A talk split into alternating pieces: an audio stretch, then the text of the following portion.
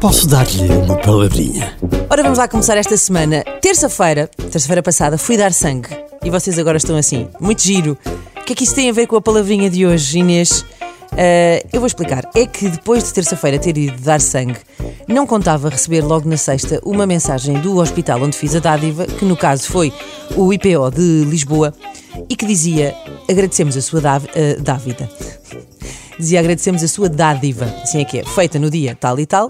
O seu sangue foi hoje transfundido num doente. Primeiro, alegria máxima, claro, não é? Porque dar sangue é uma coisa boa, mas receber uma mensagem a dizer que ele foi útil a alguém é uma sensação mesmo, Claro. mesmo boa. Agora, foi preciso ir dar sangue para ficar a conhecer a palavra transfundido. Lá está.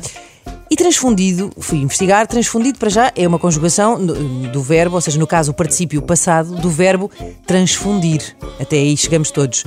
Agora, o que é que significa transfundir? Transfundir é fazer passar um líquido de um vaso eh, para outro por meio de alguma coisa que o conduza, não é? É difundir, é espalhar ou operar uma transfusão de sangue. Lá está. Ah.